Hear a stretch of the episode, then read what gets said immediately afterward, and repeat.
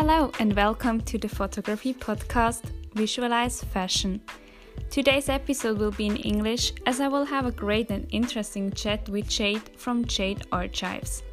We will be talking about finding the perfect niche for your business, in particularly for photography businesses, and why it's important to be in such a niche.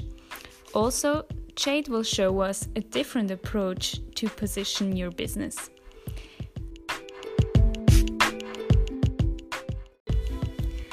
Hello, Jade. How are you? Hello, I'm good, thank you. Great. So um, let's have a little talk today about the, the topic niches and how to position your business. Um, so first of all, um, let's talk a little bit about your your business, your blog, and yeah. Sure. So I am a blogger and Instagrammer, I guess, at the moment. Mm-hmm. so I have my Instagram, Jade Archives, and my blog also goes by the same name, um, where I focus on sharing my story about whether it's travel or I also have a focus on eco friendly fashion and living. Um, but I present it all in a very um, pink fairy tale way, which is quite obvious as really soon as you girly. look at it. Yes. um, so yeah, I'm, I'm, really focusing at the moment on building my personal brand and um, yeah, using my blog and my Instagram to do that. That's great. So just I remember when we met like one and a half years ago, your blog and yeah, your whole look of the blog and everything was really different from now. So, what changed, or when did you know you have to change something and position your blog maybe in a different way? Yeah, so I guess it was for me quite a natural progression in a way. I feel like the first year that I started, I was very um, all over the place and really trying to find my my yeah. purpose and how to present that mm-hmm. and find something that really connected with people and it wasn't really working for a long time and so I went through this period of frustration and feeling like a big failure and mm-hmm. just questioning myself all the time is this the right thing to be doing and I guess I just kept pushing myself and to create and create and create. And I think yeah. that's like the best advice I could give to someone is like, if you don't know what you're doing now, don't stop. Don't stop. yeah. Just like keep creating because it's almost like you're practicing in a way mm. until you get, until something clicks. And which it did for me. And um, it was kind of like quite a quick change. But I posted a, a few photos that were from a, a, specific trip I went on that did quite well, and mm-hmm. so I thought, okay, what what is in common with these these posts yeah. that that I can see and that I can continue to leverage, I guess, mm-hmm. to obviously they've connected with people on some level. Um, so if I can keep doing more of that, then perhaps that'll lead me down yeah. the right path. And yeah. so that's what I did. There were like quite travel based, very busy, had a pinky kind of vibe mm-hmm. to them. Um, I think my captions may have been a little bit more in depth, a little bit more personal. Yeah. And so just from there, I kind of continued doing that. And it got to a point where it was just like really defined, I guess. But it just, it wasn't like something I really consciously decided to do. Okay. And I just happened. So it was just like a feeling and it just felt right maybe yeah, yeah, and and it felt right and i kept doing it mm. and i kept working on it and developing it in, to a point where it really became like a bit of a signature style mm. that i mm. had and um, people were yeah but still you would say like you did a little bit of analysis it wasn't just like an ongoing process you really thought about what you did and analyzed your work and your content. Yeah. So you came to the conclusion that maybe you should continue with decent that. Sure, yeah, sure. I said I guess I said it was a natural progression in the way that it kind of evolved, but I definitely was consciously thinking Mm-hmm. about um, what I was doing and what was working and Yeah. and how I could keep Mm-hmm. that momentum going. So I think like there's an, a lot of businesses, small businesses, blogs, startups, photography businesses, and yeah, you just start doing something as you said. You start to create. You start to put your stuff online, talk with people about it, but you're not really sure what you do. Like you don't have this strategy and also like your visual look that you wanna yeah you want your business to look like. And do you recommend to just start or have like a really yeah a strategy or position when you start your business? I think it's good to have a purpose, but I don't necessarily think you need to have it all figured out. In fact, I think it's impossible when you first start to have everything figured out because you haven't really put yourself out there yet, you haven't Yeah. tried anything. Mm-hmm. So it's like kind of a bit of a balance where you want to have a purpose, but you don't necessarily need to have everything Yeah. figured out.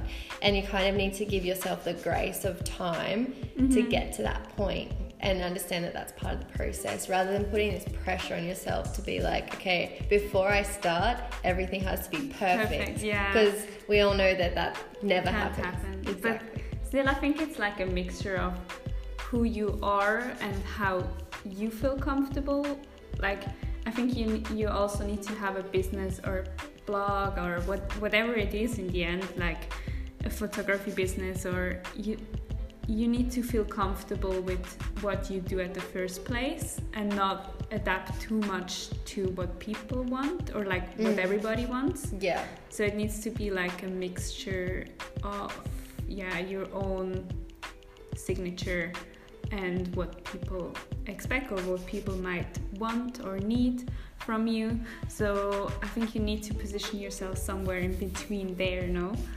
Yeah, yeah.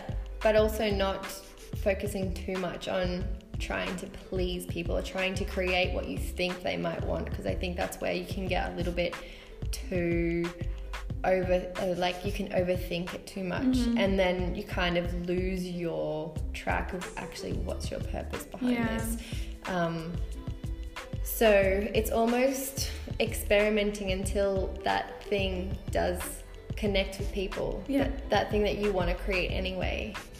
Yeah, I, I can understand what you mean, yeah.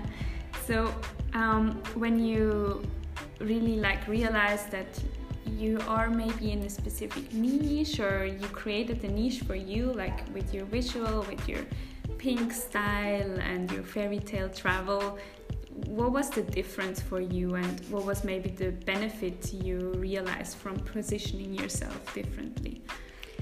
Yeah, so I guess the benefits were people started um, recognizing my work from um, just looking at it. They could tell it was from me. Um, so I kind of created this signature style in a way, and I think it's something people were drawn to. And so, as well as that, it also made it easier for me when it came to creating Yeah. because I didn't have to. It wasn't as en- energetically draining to think of things because Yeah. I had these guidelines that I already know. Okay, this fits and this Mm-hmm. doesn't, and pretty much just whatever was happening in my life, I would pick out the pieces of that that fit in. Yeah, that actually it's a good way to also yeah to be more efficient with your work. Mm-hmm. To have like when you say like you have guidelines that really fit into your positioning and strategy. So yeah, that makes it actually easier, and you're not stumbling upon everything and want to take every topic into your blog or talk about anything and you feel like you have an opinion on anything. Mm-hmm. Yeah. Yeah, exactly. Because I think that's like a part of having your own business. It, it's hard to define what's my life and what's my work. And so having that niche and that defined, I guess, style Mm. also helped me be like, okay, I'm doing this, but I don't need to talk about it. Like, Yeah. I like this, but that doesn't mean it needs to be part of my business, which I think is this blurry line that can be at a lot of like um, noise to what you're doing and get you a bit confused. So definitely helps you filter Yeah. life and work. I know we had this discussion before, like it was always my main issue when I talked to you about niche or to anyone else about niches for my own blog. I always was afraid that I need to like narrow down and put stuff aside. Like, you know, I I had fashion, travel, and lifestyle on my blog, and I was like, when I like when I skip something, it's not me anymore. I feel like but I want to talk about all of these three topics. Um, so this was always my concern, but in the end, yeah, you can still do anything in your life, but you don't need to like really put it in focus of your business. Mm-hmm. Yeah, I feel like that's something you really need to get aware. Yeah. Yeah. I think also, you know, niche at the moment is so on trend and it's got a lot of attention. But I don't necessarily think it's the most important thing to be mm-hmm. focusing on. I don't think the niche should be your guiding light for your business. Mm-hmm. I think having a niche is a marketing strategy which can be helpful because it allows you to narrow down on your target market, on your um, even the topics that you cover. It's like your area of expertise almost, but it doesn't need to limit you in what you're creating. So, a really good example, I guess, a really good um, way for me to explain this is like think of the niche as part of your marketing plan. And rather than having that guide everything you do, it's just kind of like a bit of a filter that helps you um, define maybe your visual style or maybe the categories you talk about. It doesn't even need to cover like your whole business. It could just be one part of your business. Like for me it's my visual style. Um, but then when you look about uh, sorry look at what i actually talk about it's very varied like yeah, i you can talk about everything. yeah Yeah. Um, but still, people know it's from it's from you. It's from Jade Archives because they feel it with your style. Yeah. Mm, Yeah. mm, exactly. So I'm reading this book at the moment, which is called Start with Why by Simon Sinek, and it has been very eye opening for me, and I think has really. Um, his thoughts around business and like what guides you in that mm-hmm. I've really connected well with. And basically, he has this diagram called the golden circle. And in the middle of the golden circle is your why. So that's mm-hmm. your purpose. Yeah. So, and this is, I guess, I will relate it back to the niche, but basically, your why is your cause or your belief. Like, why are you doing this? And as an example, um, in a photography business, your why could be to inspire confidence and self love in others. And then outside of that why is your how. So, your how is your process. Yeah. So, the actions that you're taking to realize your why. And in the world of photography, an example of how could be um, you're a portrait photographer who focuses on the unique natural aspects that show people's beauty. Mm-hmm. And then on the very outside circle is your what, and that is the results. So, what do you do as a result of your why? So, that would be taking photos. Yeah, and that's like- like, the very last outcome. Whereas I think, But it's like you feel like it's the core. yes, it's not. it's like we've got it the wrong way around. Yeah. And when you think about your why first, Yeah. then you can realize how you can actually be diverse in your products and services. Because as long as they connect back to your why, you have a common thread. Mm-hmm. True. Yeah. So for me, like my why, I'm still working on exactly, but it's something like inspiring others to do what inspires them. yeah. So you can see how broad that can be. Yeah. It could. But it gives you this Mm, like core focus. yeah. And I think that's why I can talk about a diff, like a, such a Mm-hmm. wide range of things, and it still feels like me Yeah. because I still have that why in mind. That's And point about being authentic, being yourself, and not, and then still not limit yourself, and feel like people will re- recognize you in an odd way because they don't see any everything of you. Mhm. Yeah, Mhm. I think And that's then- a good, good way of like combining everything yeah, you want in your business. Yeah. Yeah, and then I think like the problem with the niche is with all the focus that it has been getting it lately is that people are replacing the niche with what their what should be their Mm-hmm. why. Yeah. So your niche is just another level, like it just comes in on a different strategic level with your marketing plan. Um, so it doesn't need to box you in. Mm-hmm. It's more like a guide. I had a conversation about that um, with a colleague, and it was like more about um, first of all, you need to think about what you want because I feel like you can only be successful in stuff you're really passionate about and really want.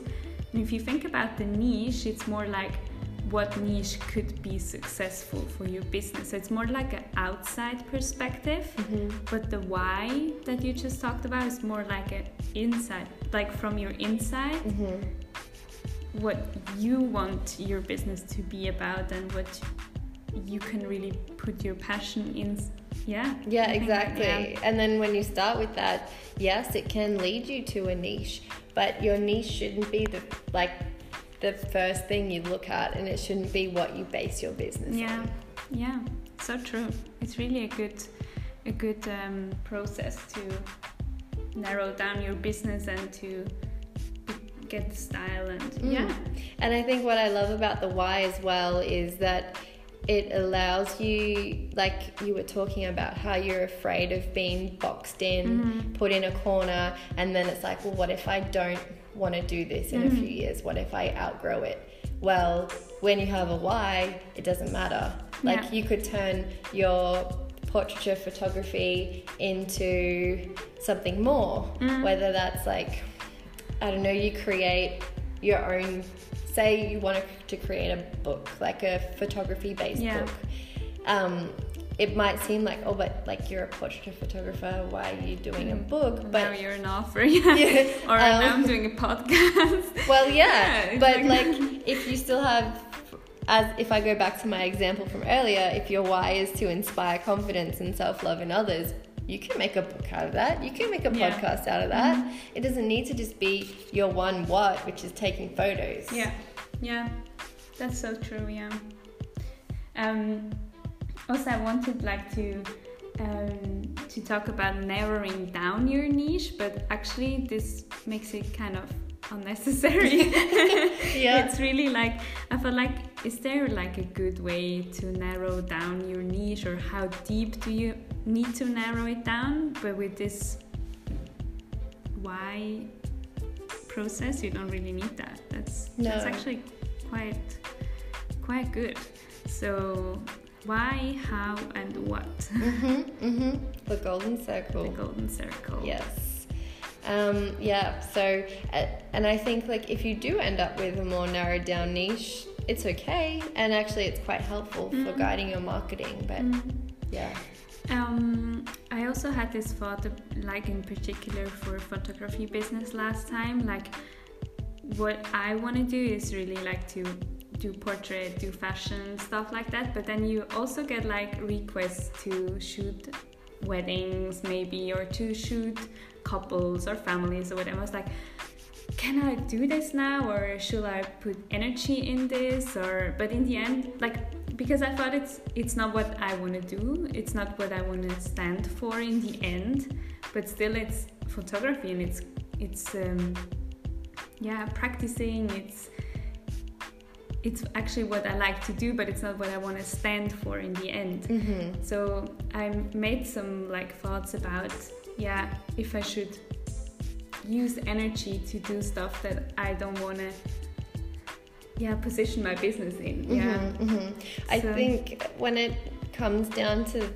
those kind of requests that I mean in every business you're going to have your ideal customers and yeah. and the others who who who might request your services, it's like you you have to decide whether or not that work has value to you outside of the monetary mm. value. Like, um, are you going to learn skills? Is it going to allow you to practice? Is it going to give you a different, you know, perspective on things that you could bring into your other work mm-hmm. that you're more passionate about?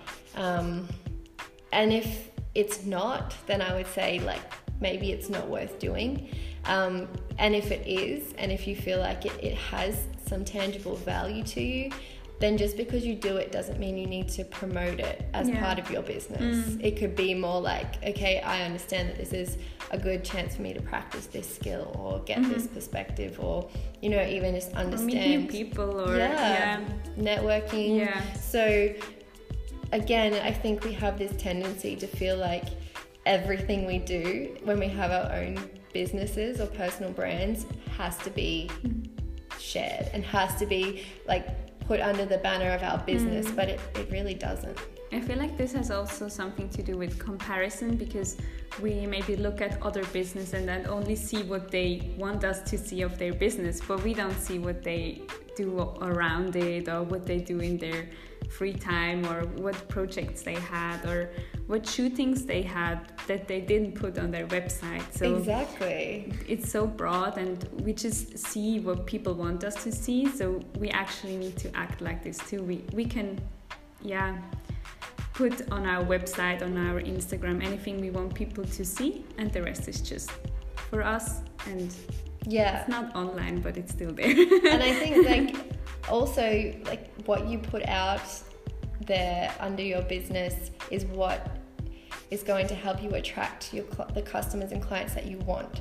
So if you don't want to be doing weddings, I wouldn't say that it's a great idea to share photos that you took of a wedding because yeah. who's going to see that? Will people ask you. Who, yeah. yeah, yeah, they'll yeah. want you to do weddings. So it's also like putting out what you want to get back mm. in as well. Yeah. Yeah, that's totally true. Yeah. So yeah, I think that was quite a good um, discussion, and we saw the negative and positive side of niches and how you could process and position your business or make your own thoughts about your business. Um, and I really like the, the new way of thinking that you shared with us, the golden circle. Um, so yeah, I think for uh, your photography business or for, for photography businesses um, at all, I think it's good to really think first about your why. Um, what's the thing you like to do most? Um, what you like to photograph most?